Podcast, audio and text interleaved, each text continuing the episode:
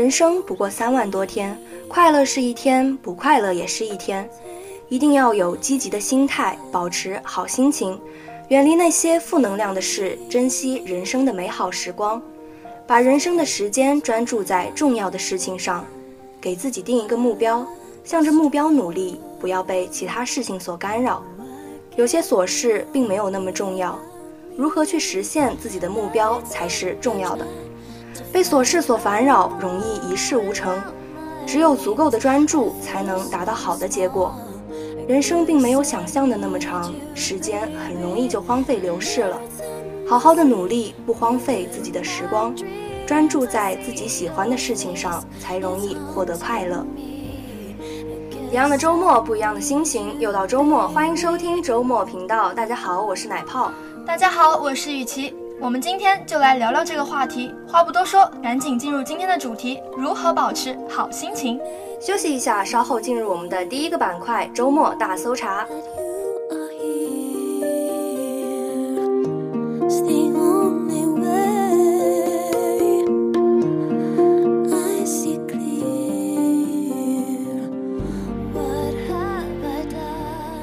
来，这里是周末频道的周末大搜查。大家好，我是奶泡，我是雨琪。今天我们的主题是如何保持好心情。因为我和雨琪私底下也是很好的朋友，嗯，所以我最近会发现他在空间里发了一条说说。对，就是从。开学到现在，我和我室友一起在食堂吃的，还有在外面吃的，就是拍的一些食物的照片。我这个人特别喜欢记录生活，就是我今天发生了什么或吃了什么，我就会把它拍下来。然后以前的话还小不懂事，总是每天就发说说，哎，我发现这样有点烦。对对。后来我就把它攒下来了。昨天我突然发手机翻手机相册的时候，我就发现了这个，我就把它拼了起来。其实还有一个九宫格可以发的。然后我为了把我们宿舍的人照片给弄上去，我这中间没有发就。把它发出来，结果我看到大家反响很好，我好开心。对我当初，我当时刷到这条说说，我的天，我都没有把它点开大图看，光看小图，我都觉得自己被被影响到了。哦，我觉得这个说保持好心情的一个方法就是记录生活。对，而且其实说女生，其实你想要用，就是让你从不开心的情绪里面突然变开心，就是去吃嘛，就是吃喝玩乐，啊特别简单。你知道刚过去的双十一，奶泡有囤什么东西吗？其实我在双十一之前真的想不到我要囤什么，因为我正好是一号，就是双十一的第一波，一号这那时候有一个考试，然后十一号也有一个考试，就是完全没有我自己整理购物车清单的机会。我室友就超搞笑也超夸张，从那个十一月一号前面就是十月好像十月二十几号就开始付定金的那个活动开始，他们就每天拿那个纸和笔在那算。怎么买最划算？然后要自己要买什么东西，衣服啊、鞋啊，平时用的啊，就双十一很划算嘛，一囤就囤一年的。我以为他们过完十一月一号的就够就够了，结果十一月十一号又来了一次，对对对，天天拿那个笔和纸在那儿算，我简直佩服死了。对我那天就是我我家里那边的闺蜜嘛，她还给我发消息说是不是双十一复读生？然后我说啥叫双十一复读生啊？她跟我说就是那种十一月一号第一波觉得。没有买到自己心里满意的那个程度，我十一号要再冲一波，就必须得冲。我室友说，就是这不买不是人，就说，尤其是一些品牌的鞋，好像这次折扣蛮大的，然后他就抢了几双，但是还是没有抢到很多。对，其实我会发现，就是像双十一啊这种活动，就是那种天猫店，就是那种越大的牌子，它的折扣力都会越大，真的是。像大甩卖一样，就是完全半价。然后我第一波过去的时候，我那个室友他去取快递，去那个好像现在那个顺丰快递在咱们学校有个站点，然后他说那天去取快递，发发现那个耐克的鞋像不要钱一样，门口全都是，就绝了。我今天今天路过我们那个男生宿舍下面那个快递点，嗯，我也有注意到地上放了一排都是那个。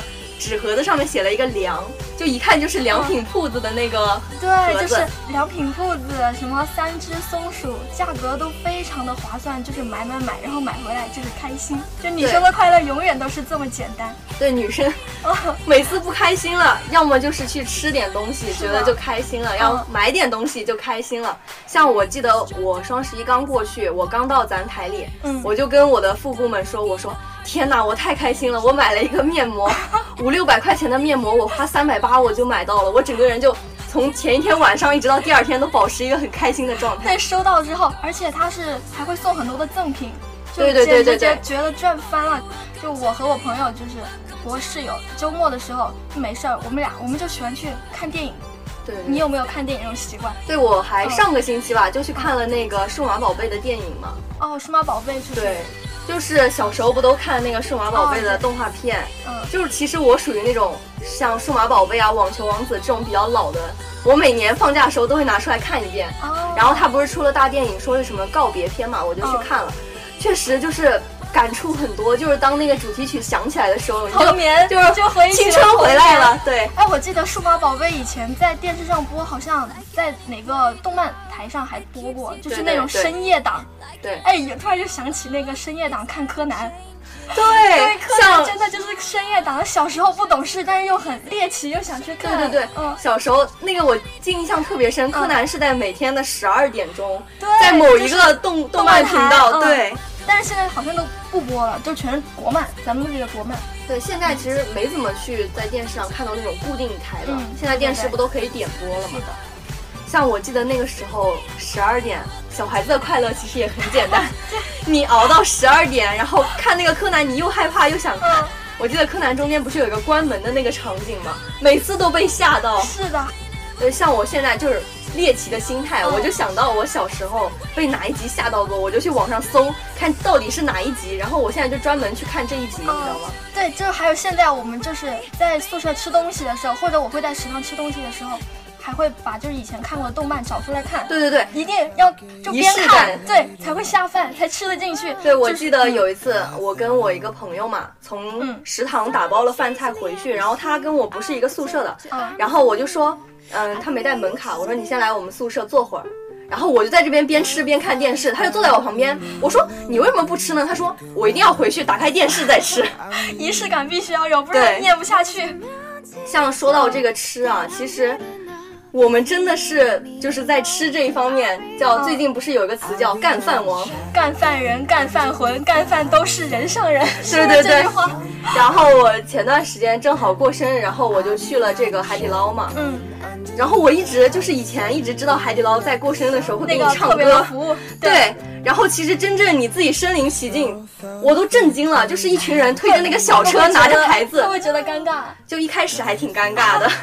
对，然后后来他那个氛围实在太好了，就觉得每一个人都像是，就是你的亲人一样在给你庆生，嗯你知道吗？而且他们的态度真的很好。对我就只去过一次海底捞，是之前跟我跟我的朋友们一起去，然后当时是给另一个人过生日，当时那个海底捞服务员上来就问我们，看我们拎着个蛋糕，问我们，请问你们需不需要？不需要，不需要，不需要，赶紧就说不需要，就是因为在网上刷到的视频很多，就感觉很尴尬。对对对听你这么一说，觉得好有趣，真的下很有趣次一定要去试一试。然后，因为我看到过，就是人家夸海底捞的服务嘛，嗯就在抖音上刷到过，有些人就是说挑战在海底捞自己倒饮料，对，就是我们我们去点的时候是点那个杨梅汁，然后就快喝完了，他就会给你倒上，给对对你倒上，对对对因为你的手一碰到去过去，他就会人就立马出现了。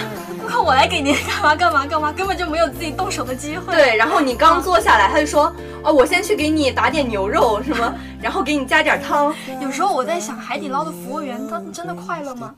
快乐吧？我们快乐，看起来他们也就是很开心的样子，他们可能就是确实这样这样一份就是很热闹的工作吧。嗯，也是。对他们的氛围应该有就很好，对在里面工作应该都很快乐的。对，因为他们每天接触到，你说他们自己会不会过生日的时候，也要来自己店里一起唱对对歌？对，就像我跟你一起录节目的时候，我都很快乐。对对对，确超级实，快乐，女生的快乐真的好容易啊对好久没一起录节目，真的很开心。对，像我们有时候，其实女生啊，嗯，有一些烦恼，可能就是自己觉得，哎，我不行了，这个事情我真的快崩溃了。但是你这时候，你的你的姐妹跟你一聊，聊着聊着就聊岔了嘛，然后你就你就突然开心了。对，姐妹真的是万能的，因为她会陪你做，就是所有看起来傻傻的事情，但是她都愿意陪你去做，然后两个做完之后，两个人一起傻笑，心情就突然就好了。对对对，而且就是所有你不开心的事，她也会跟着你，就是一起愤愤不平。就和姐妹一起逛街啊、看电影啊、去吃一顿好吃的呀、干什么，然后就拍个照晒朋友圈，然后当时当下就真的特别开心。我觉得我这一天过得都超级开心。对，说说到这个拍照啊。我今天不是去逛了一下超市嘛，嗯，然后它超市一楼有一个免费打印照片的机子，然后本来本来是我我一个室友说，哎，我想白嫖点照片，然后最后变成我们三个人一起在那边打印嘛，越打印越快乐，越打印越快乐，就是简单的快乐，而且它主要是不要钱，对对，然后就一直在打印，而且就是你很喜欢的那些照片嘛，其实你一直。就是想给他一个，嗯，就是贴贴起来的机会嘛。对对对，然后你又能白嫖到。嗯，之前我跟我室友去那个苏宁广场那边的时候玩的时候，也会碰到很多这种免费打印照片的这种机器，然后就把手机里喜欢的照片打出来，然后就是感觉他在手里看着就是纸质的，和在手机里看着感觉就不一样。嗯，像我们刚刚也说了，可以吃啊。然后看看电影啊，对，然后和闺蜜聊聊天啊。其实还有一个让你心情好起来的方法，就是大家一起聚在一起玩一些游戏。对，之前我们台里就经常一起在玩狼人杀。对啊，真的是快乐的回忆。虽然我觉得我每次都不会玩，就问我什么啊，我说嗯过什么，但是大家都好包容。对，玩了这么多次多次都不会玩，但是就是一起玩的时候就很开心。对对对，而且还特别热衷于看，就是有有几个我们台里的男播音，他们就比较会玩嘛，然后很他们发言很有意思，就是尤其是不会玩的，看他们发言就会觉得又厉害，但是又没有道理。就之前我玩的时候，我就每次看他们都是让先让你们先说，后来我想我要怎么说才能显得我就是会玩一点，没那么无知。想了想了想想半天，就是不会说，但是玩着就很开心，对，就超级开心。对，然后其实我我就是我的室友经常跟我说嘛，就是我有时候心情不好的时候，他就会跟我说，不气不气，生气给魔鬼留余地，什么什么生气什么什么，气坏身体无人替。对对对啊，就是这个话。突然我又想起我室友，他也是经常打游戏的时候就气死了。有两个，一个喜欢玩吃鸡，一个喜欢玩王者。然后他俩就一天就互劝，你不要气了，你不要气了。就这个人刚说完，另一个人马上就开始开骂队友，就是开骂对方的。然后他说，你刚刚不是让我别气吗？我也说你别气别气。然后后来我看不下去，我直接跟他俩说，你俩就别劝了，未经他人苦，莫劝他人善，直接发泄出来就好了。对，其实保持一个好的心情是一件很好的事情。就我经常就觉得，如果你最近心情都很好的话，好像你的皮肤也会变好。对，心情好就什么都好了，对对对，看什么都是舒服的。就是女生更不要生气了，就是你生气退一步，乳腺增生，根本就不值得。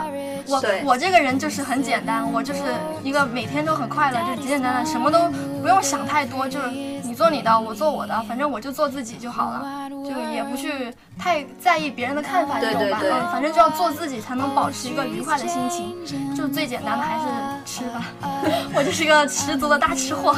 对，其实我们刚刚也说了很多能够让我们开。开心起来的方法嘛，然后我们也说了，就是确实保持一个好心情对一个人来说太重要了。你不开心的时候，像女生她就会长痘痘啊什么。对，各种就是身体上的不适。对对对，包括我们男生啊，不是说女生的危害比较大，男生不开心也会对身体很不好。嗯，就是。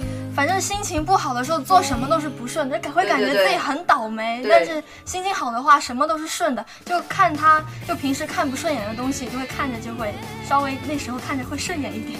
像其实我们说了这么多如何保持好心情嘛，嗯，其实及时的处理掉你的坏心情也是一个非常重要的事情。对，坏心情它会影响你整个人在做事的时候那种效率，还有你对别人的看法什么。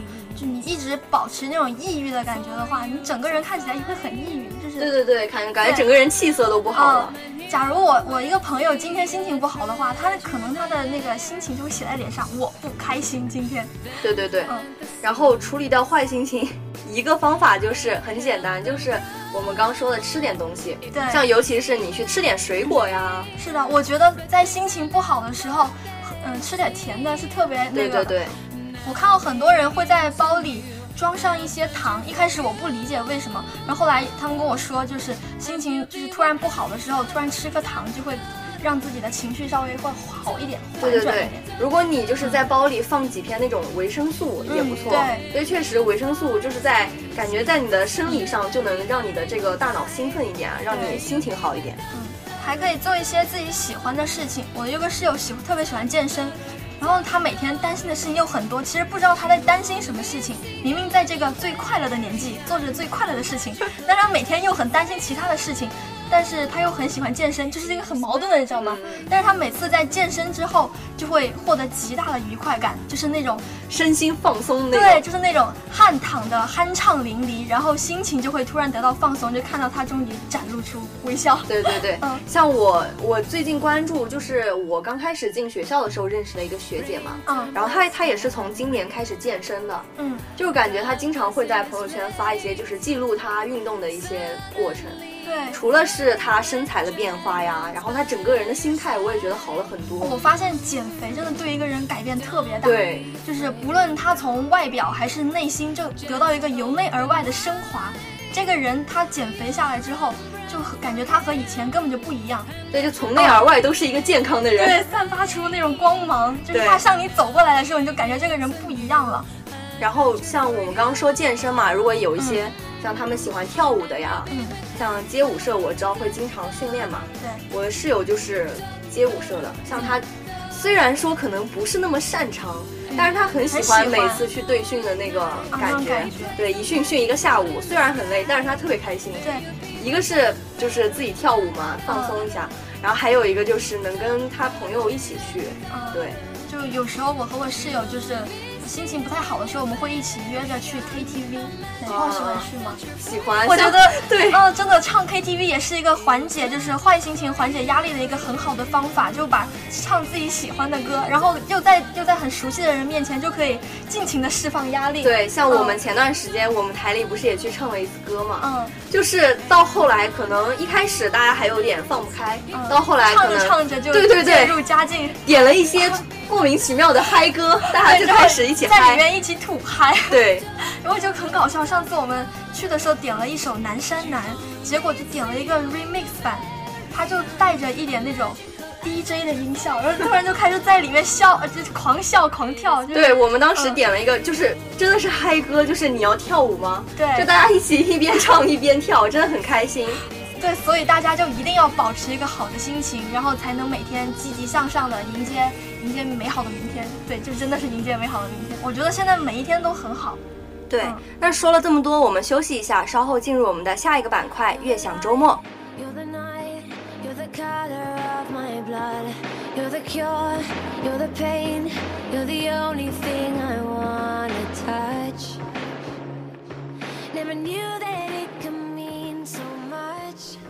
欢迎回来，这里是周末频道的悦享周末。本次与大家分享的音乐是有长进的起，起本意是开启、开门，开门也意味着点点滴滴是起点，也是终点。起敢于开启万丈光芒，起敢于挑战万般阻碍。成长是少年的权利，长大也需要勇气。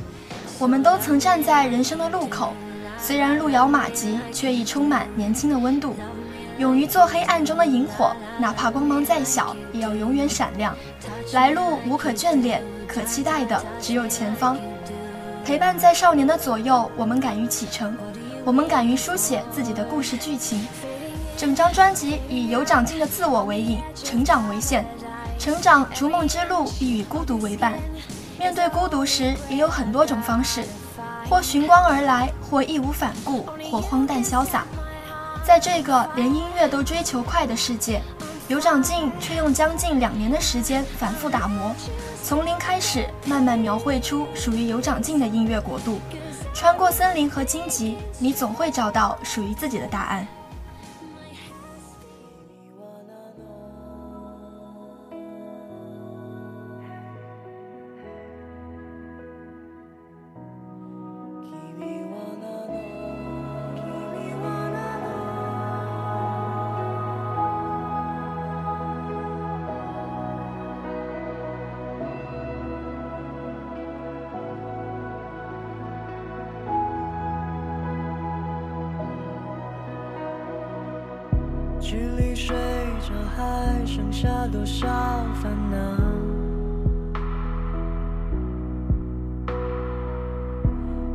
长大还差多少次跌倒？暗黑树影窃窃私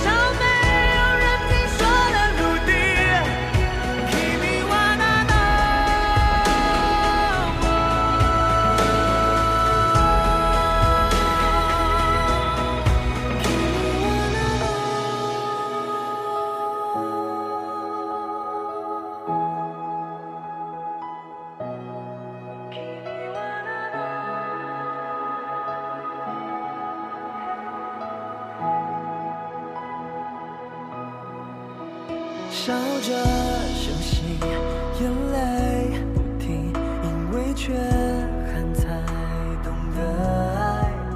我背着钢琴，也拖着阴影，去书写故事剧情。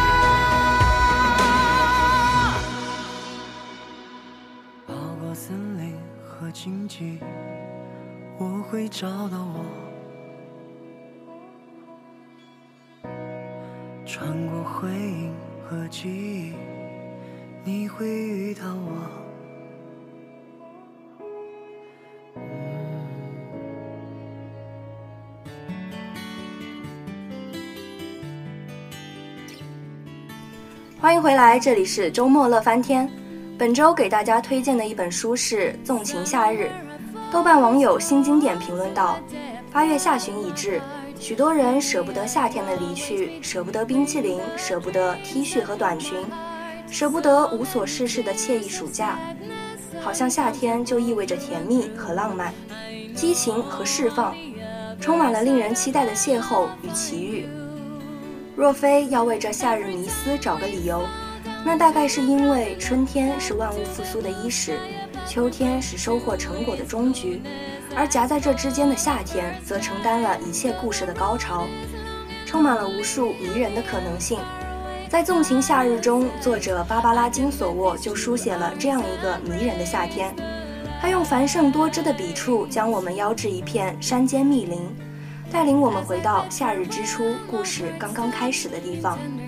待夏天过去，又是收获的季节。秋去春来，四季轮回不灭。每一个物种都在轮回中不断面临生死攸关的选择，每一个人也都在一生中不断面临关乎幸福的选择。究竟是迎合世俗，还是遵从本心？是知难而退，还是迎难而上？是自怨自艾，还是化悲痛为力量，坚强地往前走？若你心有疑虑，愿这本书带给你坚定的力量。豆瓣网友王小新评论道：“芭芭拉·金索沃是美国有名的女作家，作品风格多样。我的感觉就和毕淑敏差不多，会写一些日常生活鸡零狗碎之外的其他题材，可能也与作者本身的复杂经历有关。他的书在中国好像没有出版过，我也没怎么看过其他的。不过这本《纵情夏日》还是很有趣。书的结构是这样的：第一四七章是一个故事。”第二五八章又是一个故事，以此类推，所以刚开始看这本书的时候，好像感觉在看三个完全不同的故事一样，而且看不出有任何关系。唯一的共同点是故事都发生在西弗吉尼亚阿巴拉契亚山脉的深处，这个美国最穷的州原始森林的一个夏天。每个故事都有完全相对的两个主角：猎人和生物保护者，杀虫的老头和环境主义者。嫁到穷乡僻壤的城市女孩，在丈夫猝然去世后和家里的五个小姑之间的战斗。本书除了结构新奇之外，叙事的节奏和技巧都是传统的。主人公之间错综复杂的关系也在结尾得以启示。虽然他们并不认识，但是他们是一起居住在这个人的社区的同类。他们与自然的对话也在这个夏日之后仍然继续着。